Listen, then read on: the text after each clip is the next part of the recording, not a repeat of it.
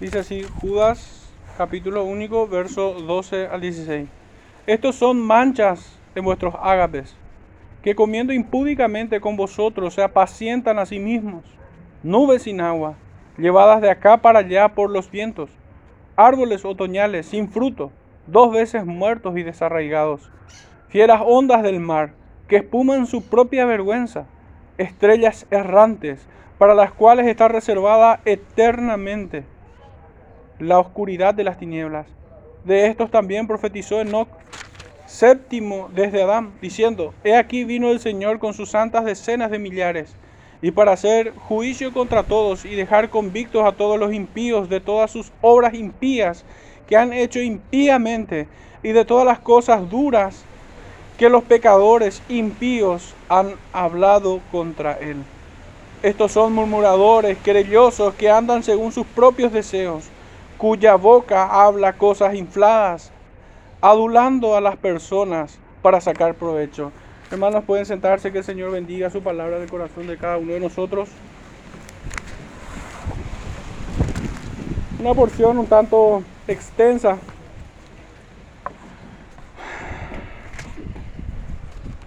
Y llena de significado para nuestro tiempo. El título de este sermón, hermanos, es Rasgos dominantes en el carácter y la conducta de un impío. Vamos a estar avanzando eh, por medio de tres puntos, cuatro puntos, me corrijo. Tres puntos están relacionados entre sí y un cuarto que se desprende de los tres siguientes. El primer punto es tocante al verso 12 y a modo de subtítulo, inmundos, malvados y sin fruto. Vamos a estar tocando, encontrando estas ideas justamente en el verso 12, en el verso 13. El subtítulo sería presuntuosos, orgullosos e inestables. Como una segunda característica en esta porción.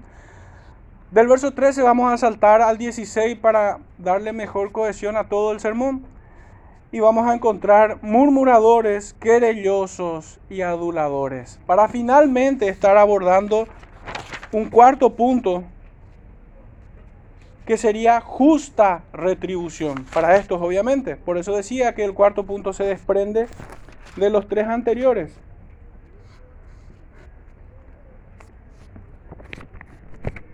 En fin. Leemos de vuelta nuestro verso 12. Estos son manchas en vuestros ágapes que comiendo impúdicamente con vosotros se apacientan a sí mismos. Nubes sin aguas, llevadas de acá para allá por los vientos. Árboles otoñales sin fruto, dos veces muertos y desarraigados. En principio, hermano, Judas comenzó a describir a estos hombres que habían entrado encubiertamente de una forma amplia y general. De esta manera los describía y esto encontramos en el verso 4 donde leemos acerca de estos que son condenados, hombres impíos que convierten en libertinaje la gracia de Dios, que niegan su soberanía y el señorío de Cristo. Hermanos, es recurrente en Judas que da un, un calificativo, pudiéramos decir, como por ejemplo impíos o condenados, pero después describe las acciones de estos hombres. Dice que eran hombres que convierten en libertinaje la gracia de Dios. Y esto se repite de vuelta en esta porción que vamos a estar avanzando.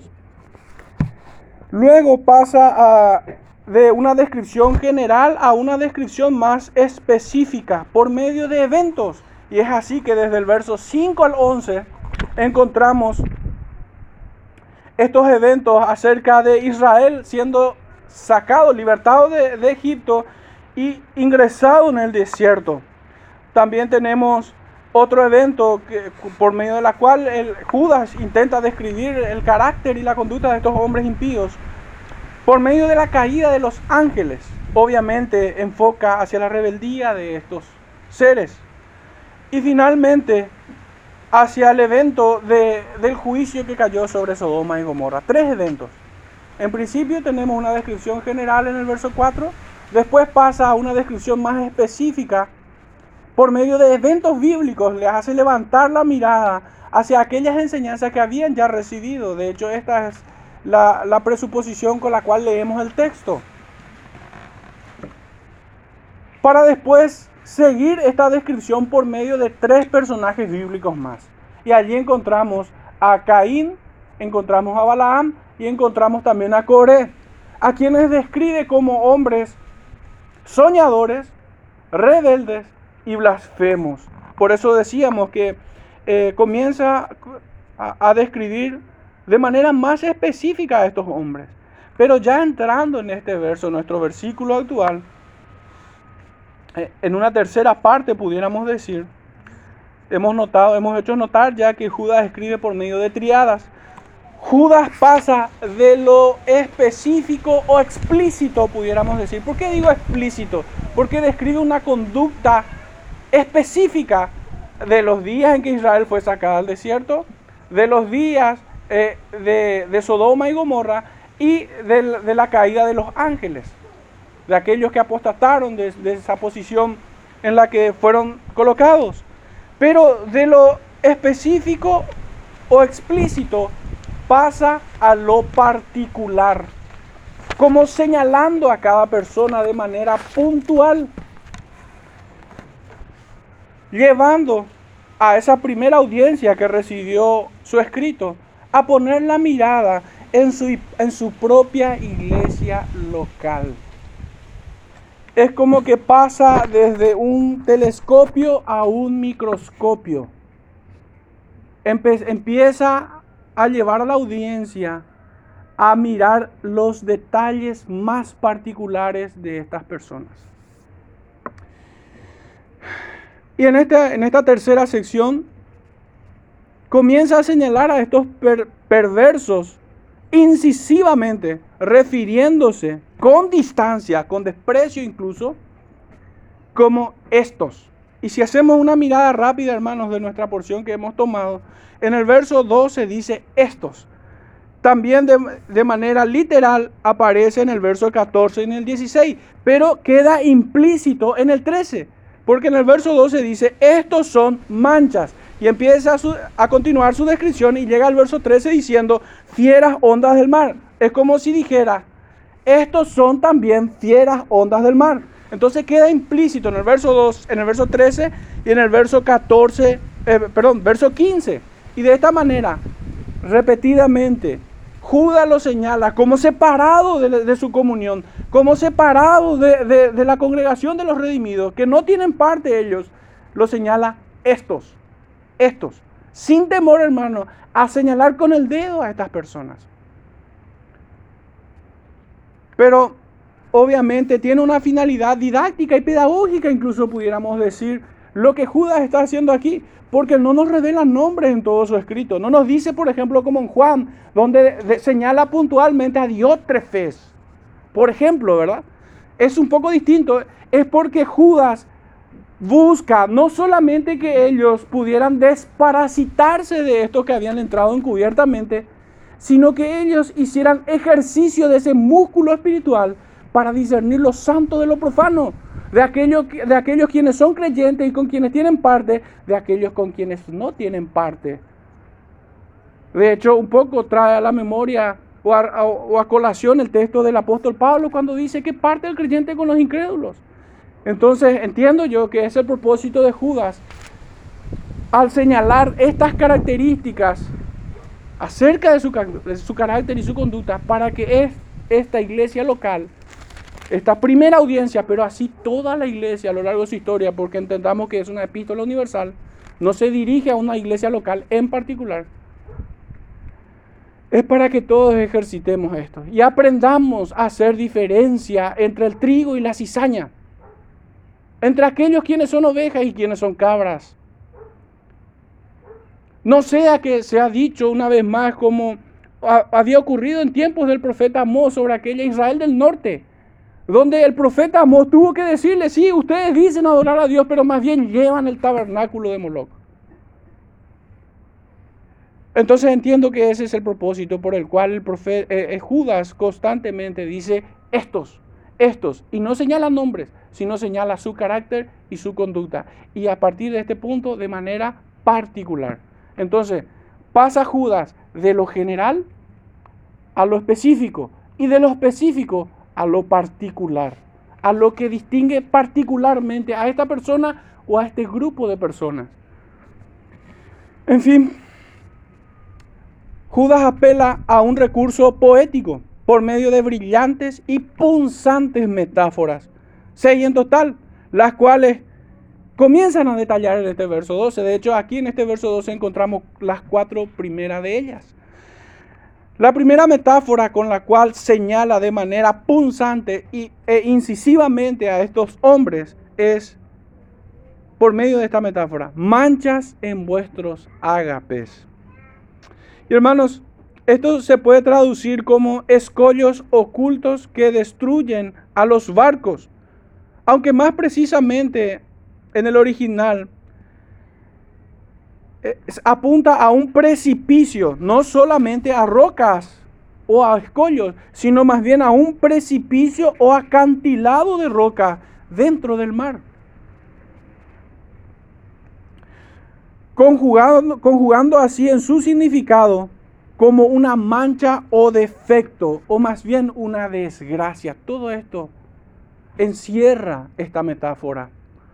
No nos podemos, hermanos, eh, solamente reducir al significado etimológico en el original de manchas. Allí se pudiera traducir de manera directa escollos. Pero esta es una metáfora, es una imagen, es una idea en general, no es una palabra. Dice manchas en vuestros ágapes. Y ciertamente pudiéramos tomarlo como personas, son acerca de las personas escribes, de estas personas, que son un estorbo en la comunión de los santos que son una desgracia, que son un peligro, un precipicio, describe más explícitamente en el original. Son como un abismo. Es un defecto de, lo que debiera ser un lugar de paz y sosiego. Porque ¿cuál es la definición de tener comunión en nuestros ágapes? Hermanos, lo que dice el Salmo 133. Mirad cuán bueno y, deleitoso es habitar todos los, todos los hermanos juntos en armonía, dice el texto. Y necesariamente describe una, un ambiente de paz, de tranquilidad, de seguridad, de gozo, de plenitud en el Señor. Pero definitivamente estas personas que entran encubiertamente, como señala al principio, son un escollo, son un peligro, son una desgracia. Y así deben ser vistos. Ese es el propósito por el cual usa esta metáfora. Nuestro engañoso corazón, hermanos, pudiera que nuestra mente o nuestra, nuestra conciencia nos lleve a concluir que una persona, bueno, es descrita así en medio nuestro. Pero nuestro engañoso corazón empieza a tener conmiseración y lástima acerca de ellos. Y empezamos a mirar de forma torcida, nublada. No miramos como Judas. Judas dice, son un peligro, son una desgracia. Y es como que empezamos a encariñarnos con el peligro, con la enfermedad. Espiritualmente estoy hablando, obviamente. Es como si quisiéramos amaestrar a una cobra o una serpiente. Sí, podemos ah, domesticarla en cierta manera, pero el peligro será latente siempre que esté en medio de nosotros. A eso apunta Judas cuando nos, nos trae esta metáfora para describir a estos perversos. De hecho, dice en vuestros ágapes, no son solamente señalados como manchas, sino son manchas en medio nuestro. Esa es la forma en la que le hace reflexionar a su primera audiencia. Refiriéndose al tiempo, y esto más específicamente al tiempo de la celebración de la Cena del Señor, y muchos comentaristas coinciden en también señalar aquel tiempo de compartir comida entre los santos. Que de hecho, de hecho, ¿quién hermanos de nosotros en su sano juicio va a sentarse a tener un almuerzo con su enemigo? Contra alguien que vocifera y procura tu mal. ¿Quién se va a sentar a su lado? Hermano, el enemigo cambiaría la sal por cianuro para que con ella sazones tu alimento. Por eso son un peligro.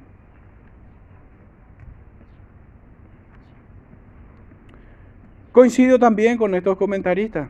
Entiendo que señala de manera especial la cena del Señor, porque es un tiempo de santificación de la iglesia, en la cual nos ejercitamos en obediencia y con gozo vemos el Evangelio no verbal, como muchos lo dicen, o lo presentan de esta manera a la cena del Señor. Ciertamente estos son como piedras escondidas bajo la superficie que representan un peligro inminente para toda la congregación. También son un defecto y una desgracia para toda la iglesia. También son mugres que dañan la pureza de las vestiduras de una iglesia santa y sin mancha, la cual Cristo viene a buscar. La iglesia es descrita de esta manera, hermanos. Sus ropajes deben ser blancos, pero estos son manchas. Más adelante vamos a darnos, vamos a encontrar que a causa de estas cosas es que traen vergüenza, vituperio al nombre de Cristo. La, la iglesia finalmente se encuentra expuesta al peligro de un naufragio espiritual. De esta manera, concluiría la metáfora acerca de estas personas y la peligrosidad que ellos representan para una congregación. La segunda metáfora, el texto nos dice que estos se apacientan a sí mismos. La metáfora o la figura que subyace en estas palabras o en esta imagen es obviamente la de pastores. Está claro que estos perversos no solo se habían infiltrado en la membresía de la iglesia local. Y es que no se detendrían allí, sino que habían escalado a posiciones de liderazgo, llegando al pastorado. La figura no nos permite pensar que se trata de una oveja que se pastorea a sí misma. Esto iría en contra de la lógica misma. Sino que se trata más bien de pastores que se apacientan a sí mismos. Son los pastores quienes apacientan, no las ovejas.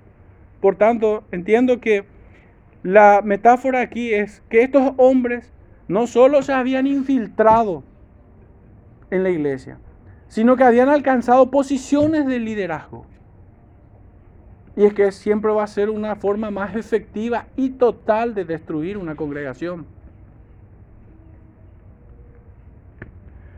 Estos se apacientan a sí mismos. Obviamente, con la misma astucia con la que burlaron todos los controles para ser miembros.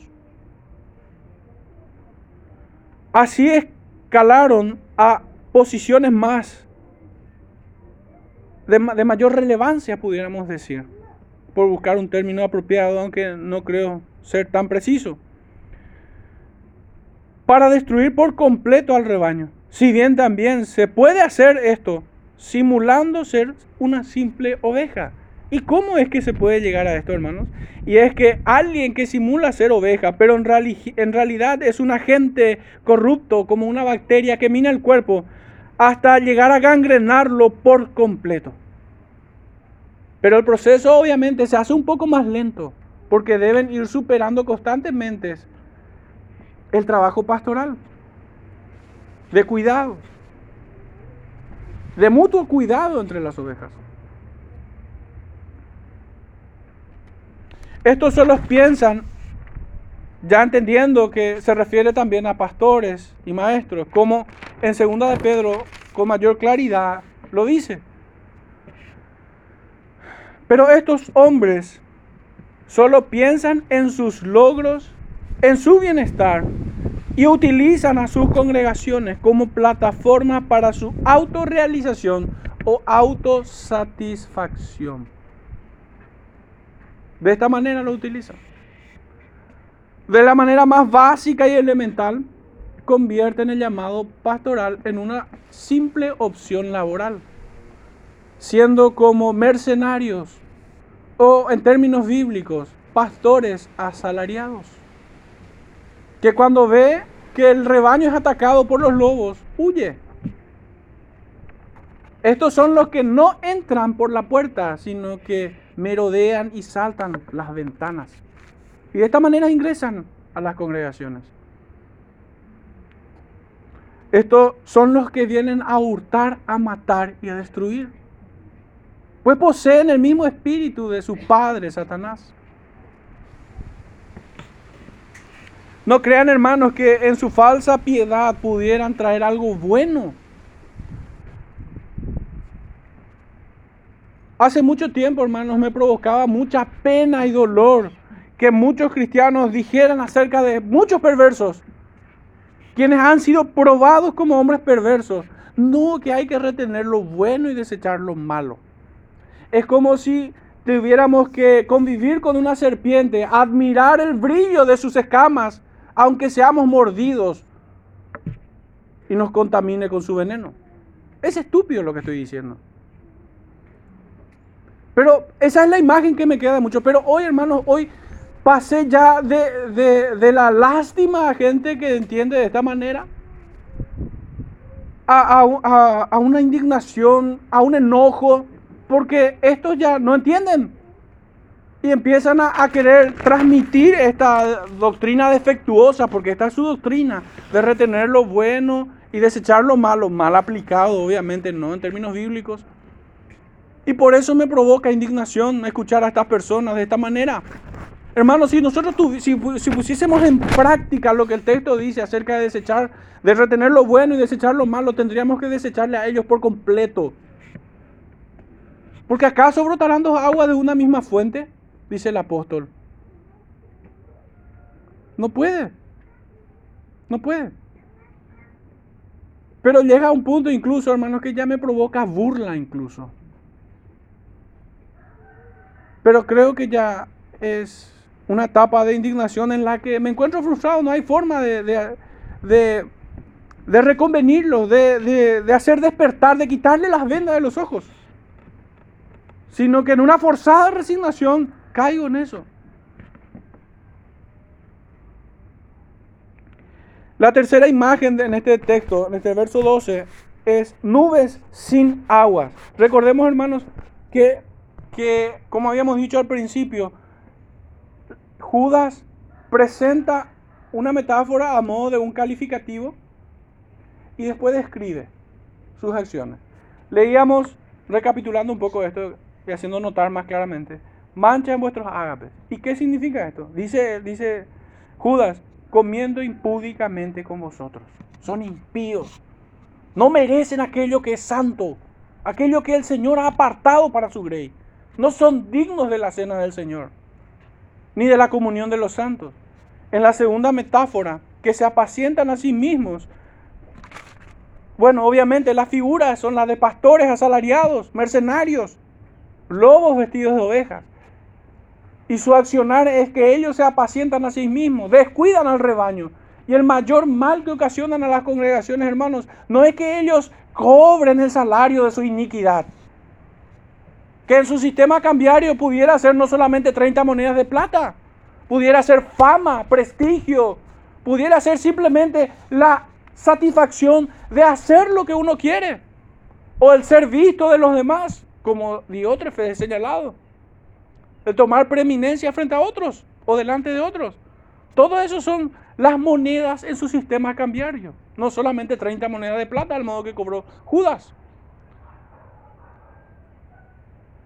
Convierten la fe en mercancía. En esta tercera metáfora encontramos nubes sin aguas. Y describe a estos hombres de manera breve, pero nosotros vamos a playarnos un, un poquitito más. Como que son llevados de acá para allá por los vientos, dice. Estos son comparados así porque son arrastrados por las corrientes predominantes de su tiempo. Hermanos, esto es fácil de notar cuando muchos tratan de llegar al significado de, un conocimiento teológico o de una disciplina espiritual o a ciertas doctrinas particulares acerca de la santificación según el contexto, con los ojos culturales de la época. con la cosmovisión imperante en la actualidad. Es como si nosotros, y lo decíamos cuando nos tocó predicar Apocalipsis, es como si nosotros tuviéramos que interpretar las profecías de Apocalipsis con el, con el diario del día de ayer. O según dice el noticiero, nosotros debemos entender algunas profecías. La ética es mudable porque tiene que ver con, con la forma en que la sociedad piensa.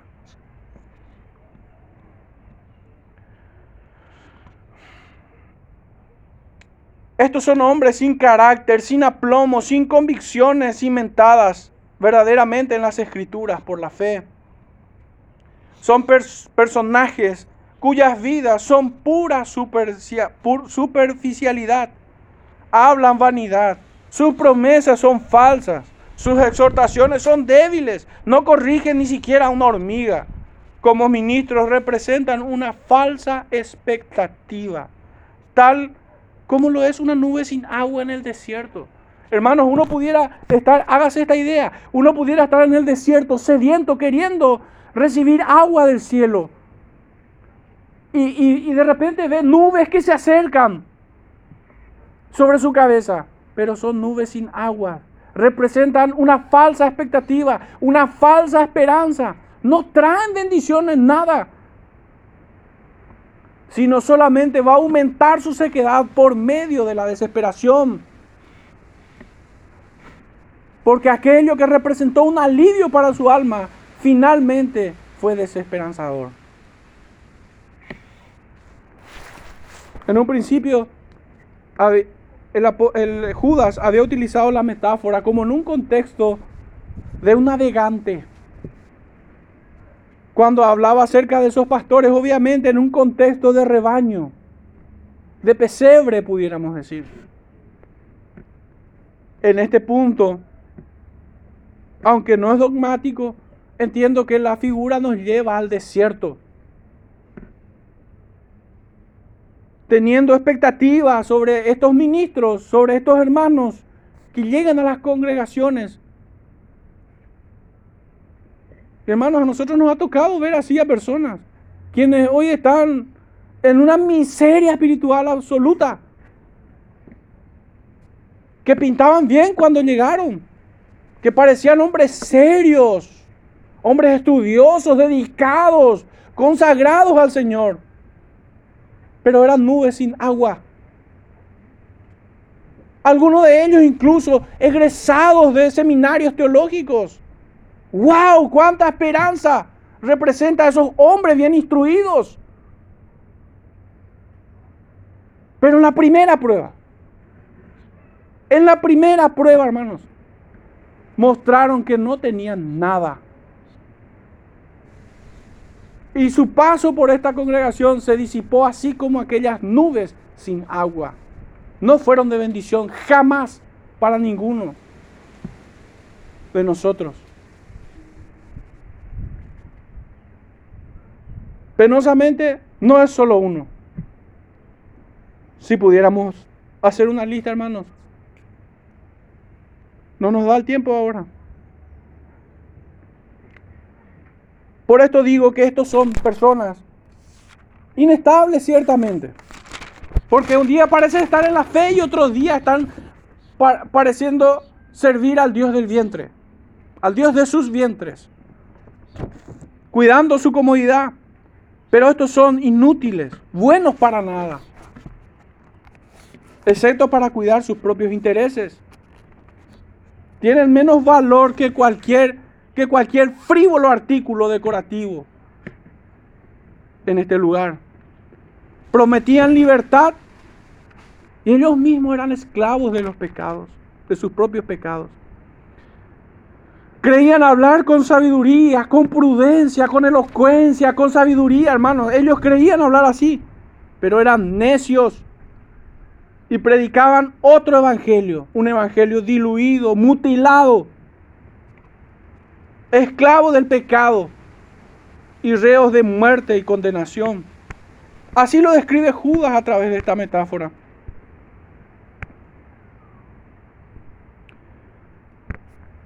Proverbios 25, 14 dice, como nubes y vientos sin lluvia, así es el hombre que se jacta de falsa liberalidad. La cuarta metáfora en este verso 12 son árboles otoñales. Y describe brevemente Judas diciendo de que son sin fruto, dos veces muertos y desarraigados. Y me llama mucho la atención que diga dos veces muertos.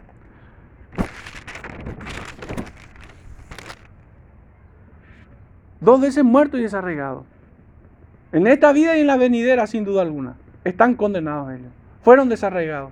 Pero si nos centramos un poco en la metáfora, hermanos, hay árboles que parecieran estar muertos por estar secos por fuera, pero de repente empieza a reverdecer y a dar fruto de vuelta.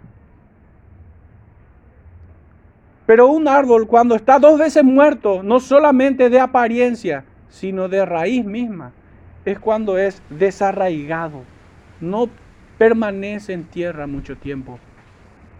Es un árbol que es arrastrado y echado. Es un árbol que por dentro es consumido por alimañas. Esta figura simboliza su verdadera condición espiritual. Si bien estos se adornan como si fuera que están en primavera, pero por debajo del maquillaje están secos y sin fruto, muertos desde la raíz, no sirven ni para dar sombra. Por dentro son invadidos por vicios destructivos, al punto que inutilizan la tierra. Qué contraste más absoluto con aquellos quienes son plantados junto a corrientes de aguas, que da su fruto en su tiempo y su hoja no cae. Así dice el Salmo 1. Qué contraste más absoluto con aquellos quienes están bajo el yugo de Cristo, siendo pastoreados por Él mismo. Pues dice en el Salmo 23, que si Jehová es tu pastor, él te hará, te llevará a lugares de delicados pastos. Allí te hará descansar, junto a aguas de reposo te pastoreará. Confortará mi alma, tu alma, y te guiará por sendas de justicia por amor de su nombre. Qué contraste más absoluto.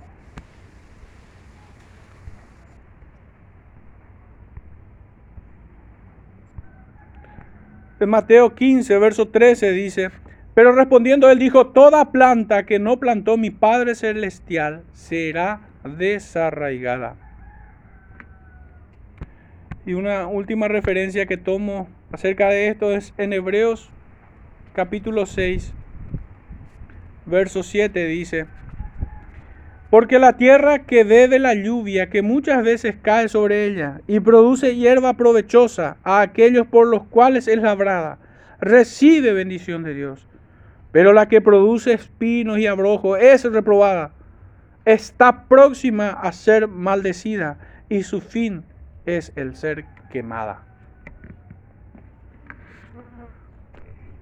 Entrando ya a nuestro segundo punto,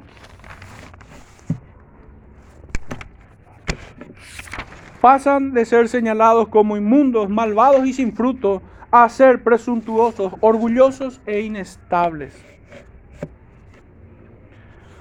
Dice así nuestro texto, fieras ondas del mar que espuman su propia vergüenza, estrellas errantes, para las cuales está reservada eternamente la oscuridad de las tinieblas. Aquí encontramos, hermanos, la quinta y sexta metáfora. La quinta es fieras ondas del mar. Estas son personas que presumen de ímpetu, con la fuerza capaz de llevar a toda una embarcación a destino. Se esfuerzan mucho por no mostrar fragilidades o insuficiencias, sino más bien se esfuerzan por mostrar gran solvencia y no tener necesidad de nadie más.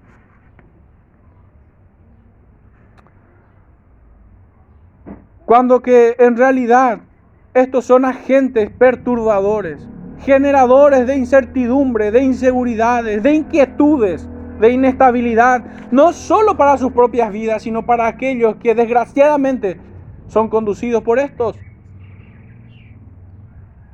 Solo traen mayor confusión y vergüenza a la iglesia. El profeta Isaías, en el capítulo 57, verso 20, dice así. Pero los impíos son como el mar en tempestad, que no pueden estarse quietos y sus aguas arrojan cieno y lodo. No hay paz, dijo mi Dios para los impíos. Verso 21. La naturaleza de estos hombres, hermanos, es que ellos no se conforman con, con lo que el Señor ha establecido para su iglesia.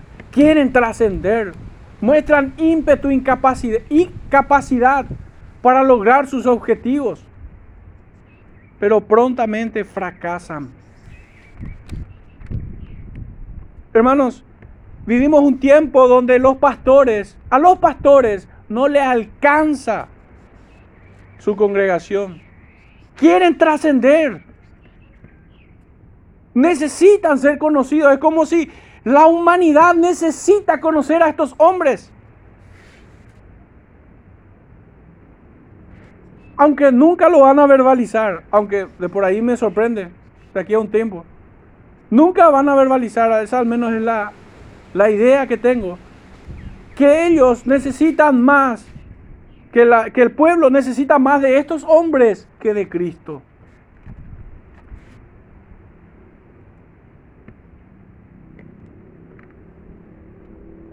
Es un complejo de superioridad. y de manera tácita ejercen un dominio sobre otros pastores, sobre otros colaboradores del Señor.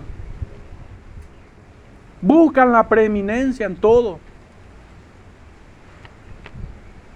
Pero por cierto, sus iglesias no les alcanza, el auditorio le queda corto a, a su gran sabiduría.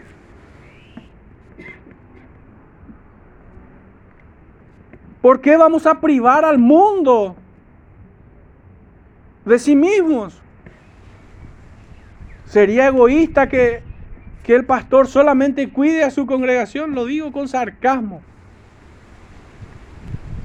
Porque el Señor ha levantado pastores para cuidar de sus rebaños.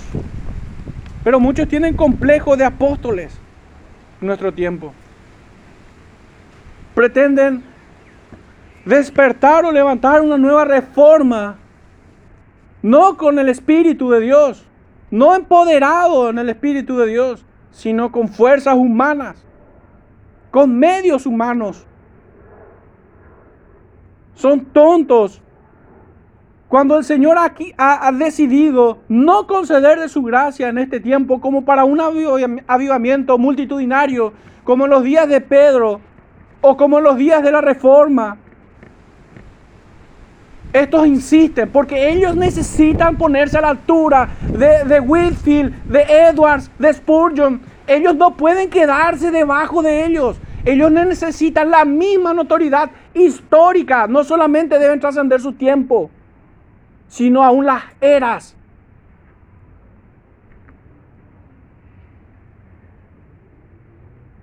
Este es el comportamiento de estas personas presuntuosas, que se enorgullecen de su vergüenza.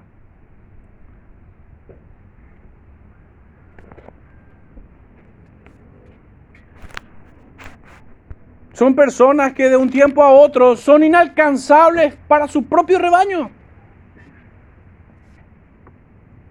Son como mega estrellas.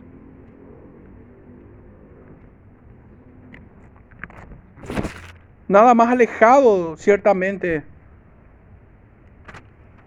del, carácter y la conducta de un siervo de Dios.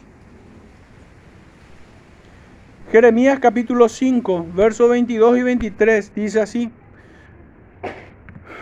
a mí no me temeréis, dice Jehová, no os amedrentaréis ante mí, que puse arena por término al mar, por ordenación eterna, la cual no quebrantará. Se levantarán tempestades mas no prevalecerán. bramarán sus ondas, mas no lo pasarán. No obstante, este pueblo tiene corazón falso y rebelde. Se apartaron y se fueron. Hermanos, estos hombres terminan rodeándose de gente como ellos mismos.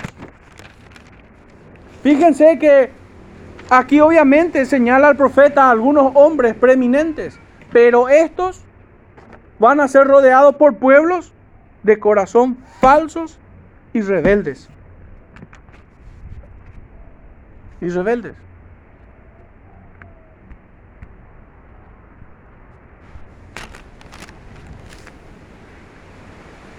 Filipenses 3:19, al fin de los cuales será perdición cuyo Dios es el vientre y cuya gloria es su vergüenza, dice.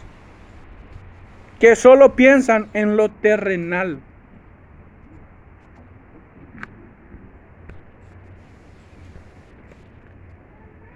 Segundo de Timoteo capítulo 3, verso 13, dice, mas los malos hombres y los engañadores irán de mal en peor, engañando y siendo engañados. Es notable que muchos creen que, que el reino de Dios, en términos evangélicos más genéricos, vamos a decir, interdenominacional, muchos hablan en estos términos, el reino de los cielos se extiende, pero su congregación se entretienen en los vicios de este mundo. Pero aún, aún aquellos que dicen ser reformados. La reforma avanza, pero siguen muertos en sus delitos y pecados, al punto que no es difícil, hermanos, hacer diferencia entre un creyente y un incrédulo entre ellos. Pero tengamos vergüenza de nosotros mismos si estamos siendo seducidos por ellos, por esta clase de conducta, de libertinaje. Recordemos que esa es la forma general en la que Judas describía a estos hombres, que convierten en libertinaje la gracia de Dios. La libertad cristiana es un eufemismo para en realidad llamar al libertinaje. Es como si la gracia fuera ocasión de caer. O pequemos más para que la gracia sobreabunde. Espuman su propia vergüenza.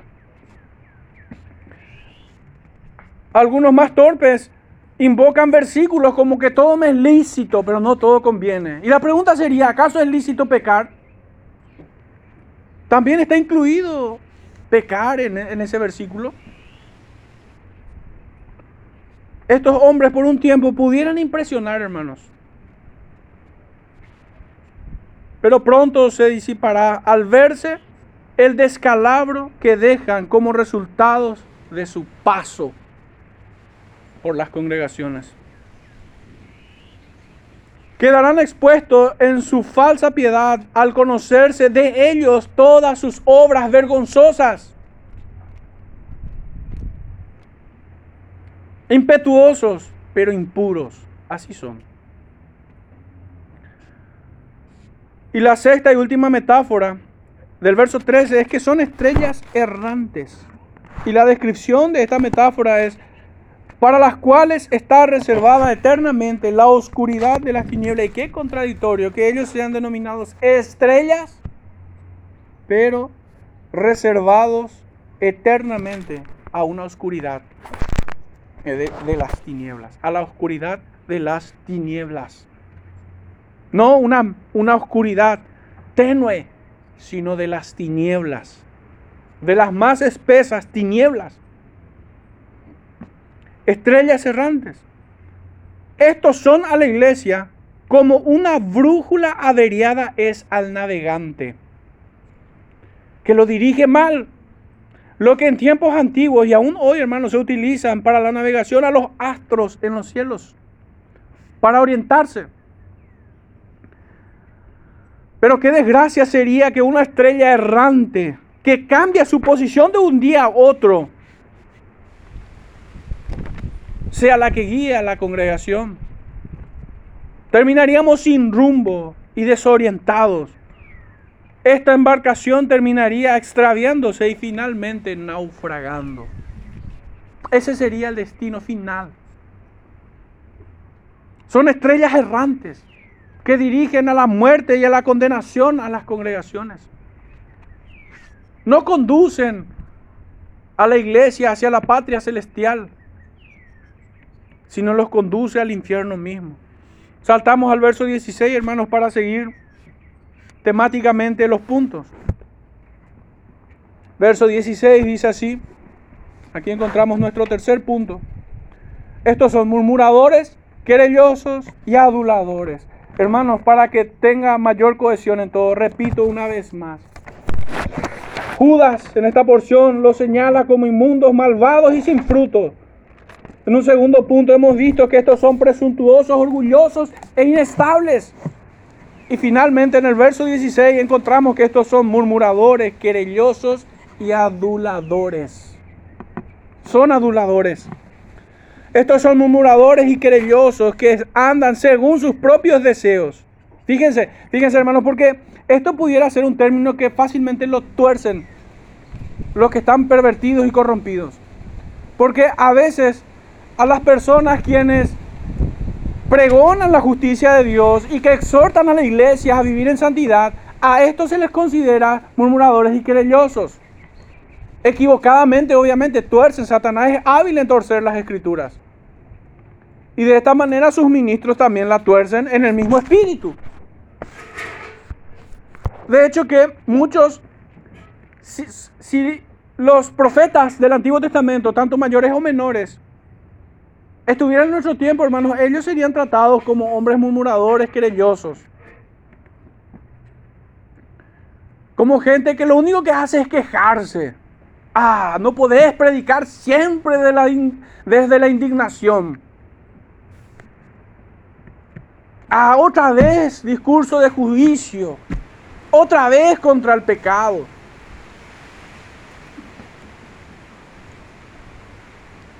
Pero esto está mal. La escritura llama murmuradores y querellosos aquellos quienes son reprendidos porque andan en sus propios deseos. Estos son los que se quejan. Que no les podemos dejar pecar tranquilo. Dejanos pecar tranquilo a mí y a mi iglesia. ¿Qué te importa a vos? Qué fanático, qué extremista, qué religioso, qué hipócrita. ¿Por qué no te vas a predicar a, los perdidos? ¿Por qué tenés que estar siempre señalando el pecado de la iglesia? Esos son los querellosos. Esos son los murmuradores que rechinan su diente ante la exhortación. Quienes no soportan oír exhortaciones. Estos son los que tienen comezón de oír la sana doctrina y que buscan maestros conforme a sus propias concupiscencias. Que le hablen visión de su propio corazón, no de la boca de Jehová. No nos exhorte a una vida santificada, más bien háblanos de promesas sin ningún esfuerzo. Háblanos de eso. Hermanos, estos son los que los, los murmuradores, los que murmuran en contra de Dios, en contra de su palabra. Quienes se olvidan, quienes Cristo viene a buscar a una iglesia santa y sin mancha. Pero esto más bien entienden que Cristo viene a buscar a una iglesia entretenida y divertida. De hecho, hermanos, las iglesias se han saturado de actividades. Se han saturado de campamentos, conciertos, conferencias, congresos, torneos de toda índole, noche de talentos, noche de cine, de shopping, a la hora del té, cualquier verdura presentan a la iglesia como actividad.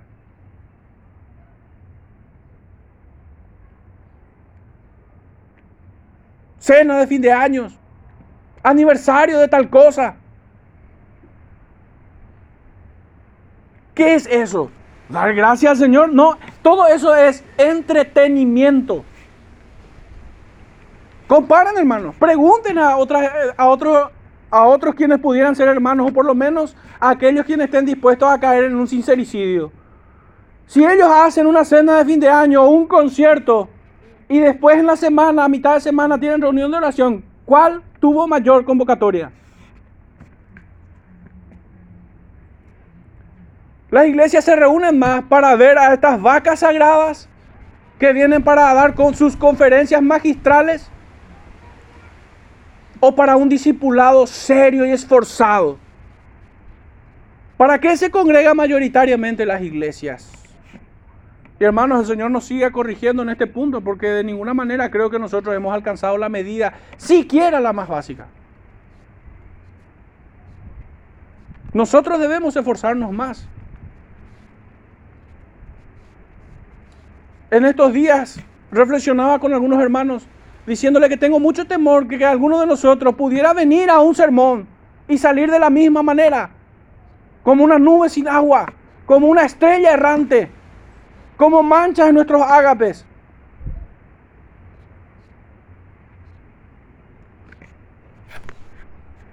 En la misericordia del Señor, en este lugar se ofrece la instrucción de los niños a través del catecismo bautista, a través de nuestras confesiones, de lectura de, puritanos. También tenemos sermones temáticos. El Señor nos ha bendecido mucho, hermanos. Pero ¿dónde ha quedado eso? ¿Ha hallado cabida en tu corazón? ¿Realmente lo aprecias y lo repasas? Hermanos, escuchar a muchos sermones también puede ser entretenimiento. Escuchar a otros predicadores puede llegar a ser entretenimiento. No lo digo que lo sea. No digo que lo sea, pero examinémonos. Si tenemos la misma estima por nuestras enseñanzas que las que se dan afuera.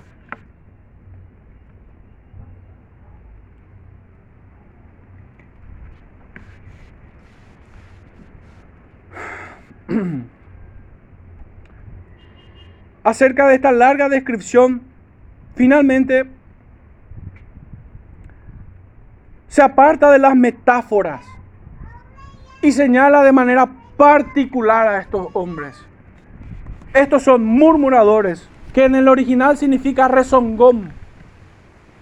Es el tipo de persona que se queja entre dientes, no debate ni discute con argumentos serios, sino que se queja acusando a los demás de hacerle su víctima, o sea, victimización,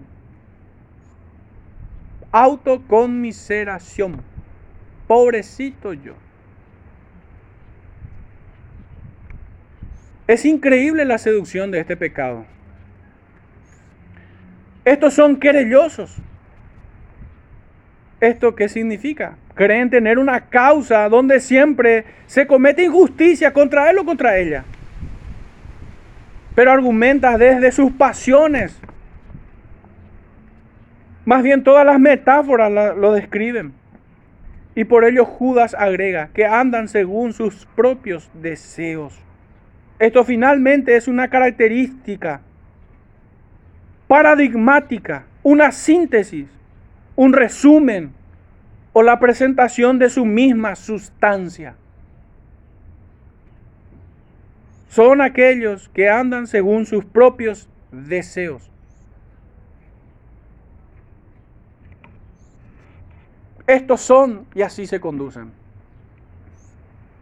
Carecen del Espíritu, muertos en sus delitos y pecados. Todo su ser late con deseo pecaminoso en pos de sus pecados. Son fanfarrones y petulantes, alardean de lo que carecen. Se muestran, sin embargo, convencidos de sus cualidades y desprecian toda opinión contraria a la de ellos. Les gusta hablar pomposamente. Les gusta ser tratados de manera digna y principalmente ser oídos casi con magnificencia. Callen, Él habla. Sus discursos pudieran ser seductores, pero carecen de peso espiritual. Por ello Judas agrega diciendo, cuya boca habla cosas infladas. Y finalmente su última y más repulsiva característica es que son aduladores profesionales. Dominan el arte de la lisonja. Saben cómo encontrar el hueco en la persona para acariciar el orgullo, para congraciarse con las personas. Nunca van a hablar de lo que en realidad necesita el alma de la persona, sino más bien van a hablar de lo que el ego ajeno prefiere. Por ello dice el profeta, perdón, por eso dice Judas, que adulan a las personas para sacar provecho. Y no crean que estas personas adulan sin propósito alguno, desinteresadamente, como si fuera una falsa ONG, que abundan, por cierto. No, no buscan hacer, hacerle pasar un buen rato o, hacerle sentir mejor a la, a la persona, no, sino que buscan sacar provecho de ellos. Definitivamente, siendo un, siento un enérgico desprecio por esta clase de personas. De hecho, hermanos, les confieso aún más, me siento muy incómodo al oír un elogio. Me siento incómodo, no digo que esté mal per se, porque no creo que esté mal reconocer a los que trabajan y a los que, y a los que presiden, nos presiden en el Señor. Tampoco creo malo que reconocer que el Señor ha dotado a un hermano o una hermana con una gracia particular para bendecir a su iglesia y que su nombre sea glorificado. Yo no, no tengo problema con esto.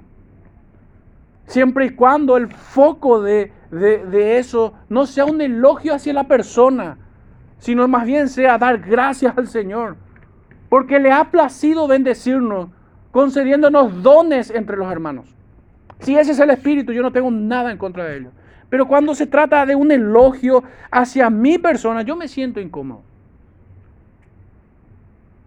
Pero cuando escucho dos elogios, ya desconfío de ella.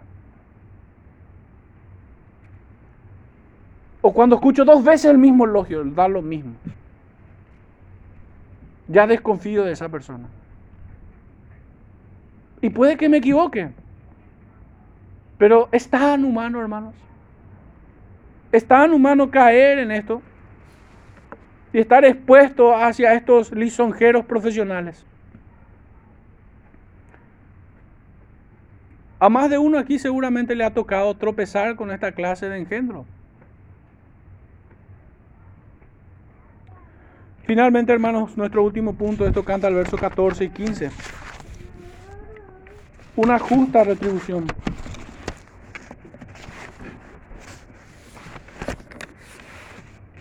Dice así nuestro texto. De esto también profetizó Enoch séptimo, séptimo desde Adán, diciendo, He aquí vino el Señor con sus santas decenas de millares, para hacer juicio contra todos y dejar convictos a todos los impíos, de todas sus obras impías que han hecho impíamente, y de todas las cosas duras que los pecadores impíos han hablado contra él.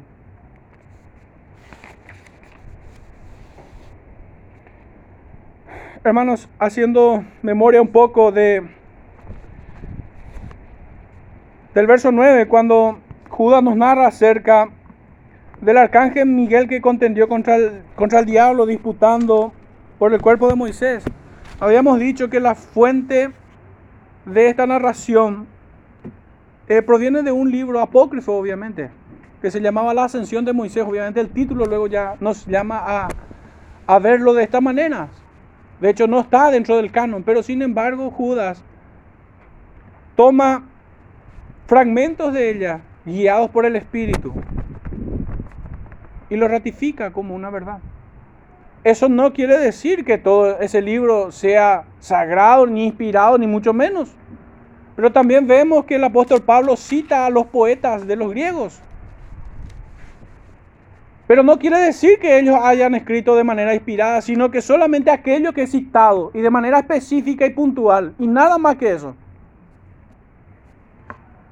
Lo mismo aquí.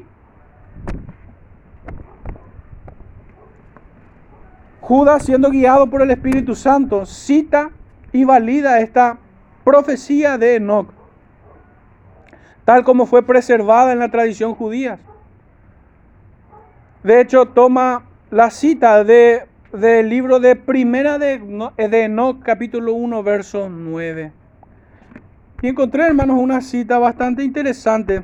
No pretendo hacer una conexión, una falsa conexión, pero sin embargo quisiera poner a consideración porque me llamó la atención. En Hebreos capítulo 11, verso 5 dice, por la fe Enoch, traspuesto, fue traspuesto para no ver muerte y no fue hallado porque lo traspuso Dios. Y fíjense en este punto. Y antes que fuese traspuesto, tuvo testimonio de haber agradado a Dios. Tuvo testimonio, testificó, habló, profetizó, predicó. Obviamente no pretendo meter esta cita de Judas dentro de, la cita de Hebreos 11.5, pero sin embargo me hace considerar.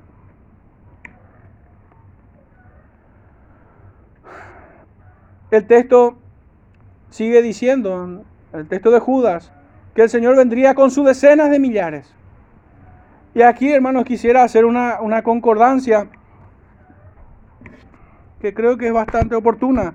La cita de Mateo capítulo 13 en el, está dentro del grupo de las parábolas acerca del reino. Dice Mateo capítulo 13, verso 47 al 50.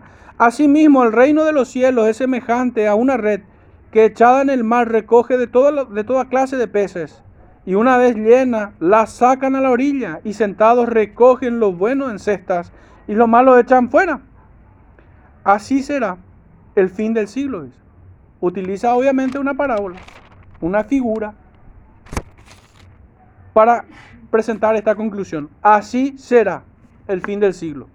Saldrán los ángeles y apartarán a los malos de entre los justos y los echarán en el horno de fuego y allí será el lloro y el crujir de dientes. Justamente el contenido de Judas. De juicio y condenación para todos estos hombres impíos que han actuado impíamente. Pero no solamente ellos, sino también los ángeles caídos tendrán su parte con ellos. Ese es el contenido también de Primera de Enoch, capítulo 1 verso 9.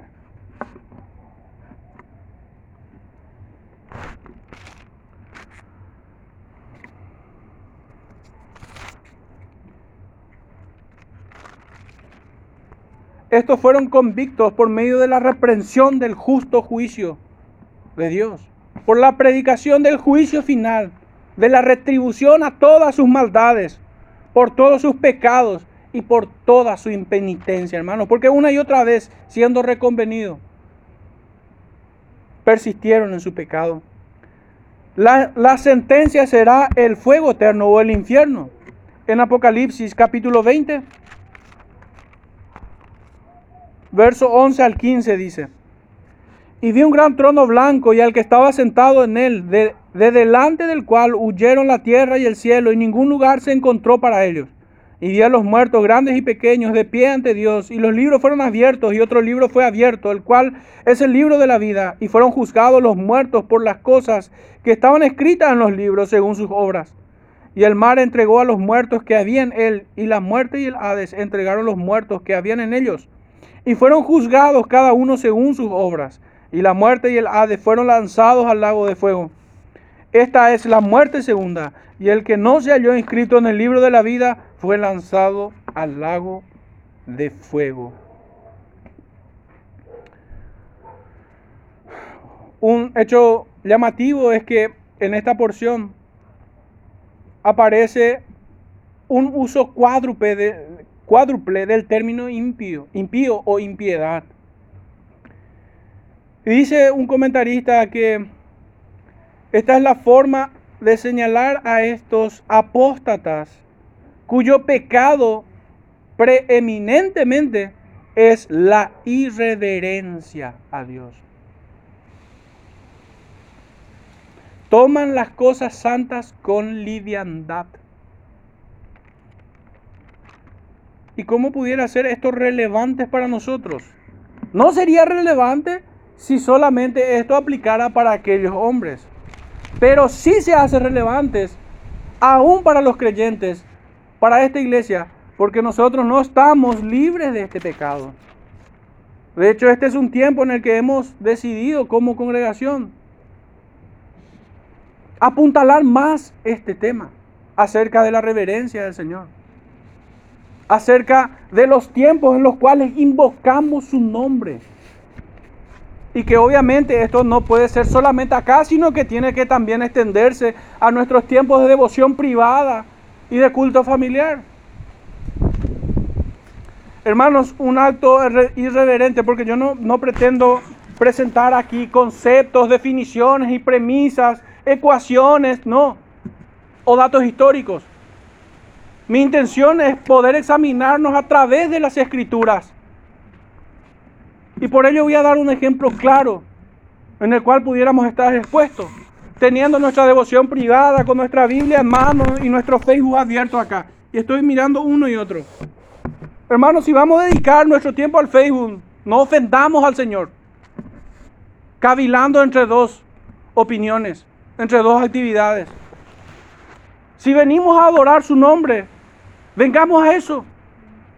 Si hemos apartado este tiempo para invocar su nombre, aprender de su palabra, estar delante de su presencia, pues que sea así. No como un mero entendimiento, sino comunicando esto con todo nuestro ser.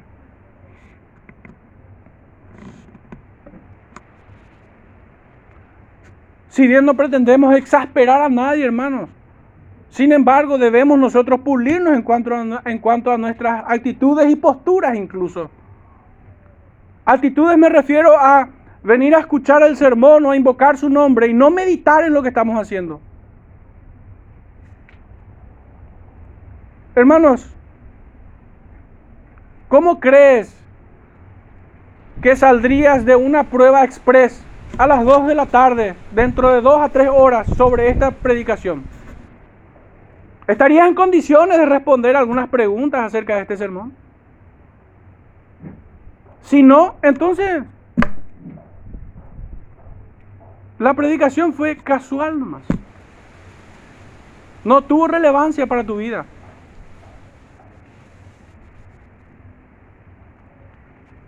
La predicación incluso pudiera ser entretenimiento. Pudiéramos reducirlo a eso. Porque ciertamente dentro de los gustos hay una variada y extensa lista. Hay muchas personas que entienden que el deporte es entretenimiento y así lo creo. Pero hay otras personas quienes consideramos un concierto de una orquesta como entretenimiento, aunque parece más académico, parece mucho más culto, más intelectual. Hermanos, leer un libro puede ser entretenimiento. Y hasta un libro de ciencias o hasta un libro de, teología sistemática puede ser entretenimiento. Nuestro deleite es alcanzar mayor conocimiento o deslumbrarnos frente a la inteligencia de algunos hombres. Es como ver una película de ciencia ficción. O a veces ponemos en YouTube a un predicador porque me gusta mucho cómo teatraliza, cómo imposta la voz. Me gusta cómo es tan tierno y amable, me hace sentir especial. O me gusta cómo fustiga contra otros. Si no te queda nada, hermanos, después del sermón, no es más que entretenimiento. Meditábamos y reflexionábamos con hermanos que cuando uno va a la escuela, uno lleva apuntes. Toma nota, es importante. En algún momento debo dar cuenta de este conocimiento al cual fui expuesto. En el colegio, misma metodología. En los estudios terciarios, tecnicaturas y demás, también. Y en los estudios de grado también. Hermanos, ¿ustedes creen que una predicación es inferior a eso? ¿Es menos gravitante para nuestra vida la predicación de la palabra? Pero ¿qué nos queda? ¿Qué nos queda? Que cada uno haga su propio examen. Pero sería bueno que se pongan bajo la atención de que dentro de dos horas serían examinados. No lo voy a hacer, no tengan, no se asusten. Pero sería bueno que de esa manera prueben sus propias conciencias. Si están en condiciones, después de dos horas de estar expuestos ante, este, ante esta palabra, si están en condiciones, porque sería terrible que despreciemos la palabra del Señor. Y con esto no, no estoy apuntando a despreciar mi enseñanza. Si fuera mi enseñanza, desprecienla. Pero si estoy hablando, si los predicadores en este lugar hablan conforme a la verdad, hermanos, teman de despreciar la instrucción del Señor. Y aunque los, los predicadores pudiéramos tener ciertas insuficiencias o incluso errores. Porque no estamos libres de esto. Hermanos, tú, es tu responsabilidad examinarlo. Y ser como los vereanos. Entonces no hay excusa. Necesitamos, hermanos, de, del Señor que nos ayude en todo esto. De hecho, no, no crean de que yo les someto a ustedes a una prueba. Yo estoy dentro de la prueba. Porque así como ustedes también escuchan a nuestros hermanos cuando predican. Y ciertamente debo estar en condiciones de poder entender y explicar el texto al cual fui expuesto.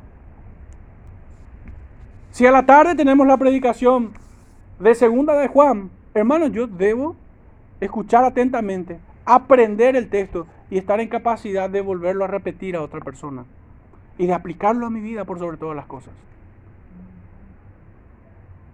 De lo contrario estaría pecando, pecando contra el Señor y contra mi propia alma. Porque de todo esto voy a, rendir cuentas. Como oyente de su palabra.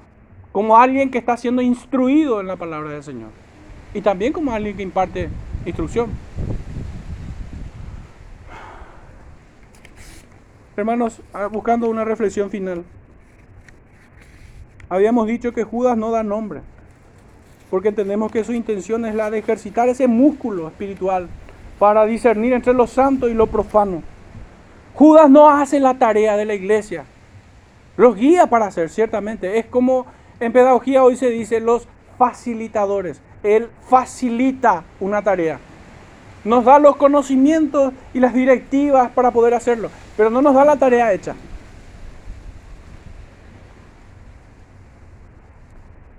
Si bien, al modo que lo, hemos leído nosotros de manera pública, también aquella primera audiencia lo iba a hacer. Y esos hombres que habían entrado encubiertamente serían expuestos de manera pública por sus propias conductas.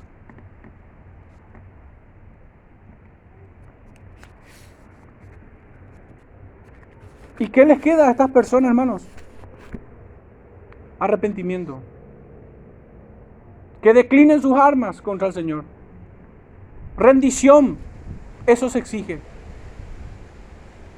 Esa es la exigencia del Evangelio. Que el hombre se allane a la voluntad del Dios Todopoderoso. En arrepentimiento y fe, sin hipocresía y bajo un riguroso examen y escrutinio de su propia vida.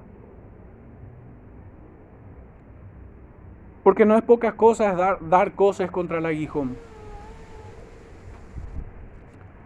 Hay esperanza para estos hombres en cuanto ellos puedan alcanzar la gracia de Dios para el arrepentimiento.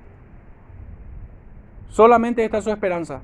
De lo contrario, ¿qué les queda a la iglesia? Y es vomitar a estos que han entrado encubiertamente. Expulsarlos bajo el debido proceso de Mateo 18. Esto es santo, esto es bueno, esto es necesario. La iglesia no debe permitirse manchas en sus ágapes. No debe permitirse ministros que se apacienten a sí mismos, que sean nubes sin aguas o estrellas errantes.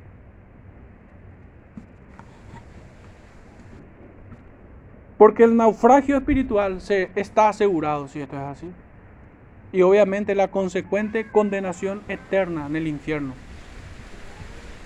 Hermanos, que el Señor nos bendiga en este tiempo, aplicando en fe toda su palabra. Que nos ayude a corregirnos, que nos conduzca a arrepentirnos, a, a visibilizar esos pecados que están en nosotros y ser limpiados de ellos. Busquemos la gracia del Señor y no nos conformemos en nuestra forma de vivir. No, no creamos que ya hemos alcanzado la altura de la plenitud de Cristo. No descansemos, no durmamos, sino velemos y estemos alerta de nosotros mismos. Oremos, hermanos, dando gracias al Señor.